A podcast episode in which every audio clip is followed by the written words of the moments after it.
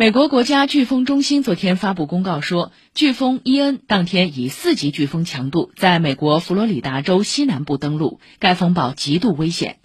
视频显示风暴潮在佛罗里达州西南沿海一些地区奔涌上岸大量建筑和车辆被淹没或浸泡。飓风伊恩二十七号过境古巴导致全国性停电以及至少两人死亡。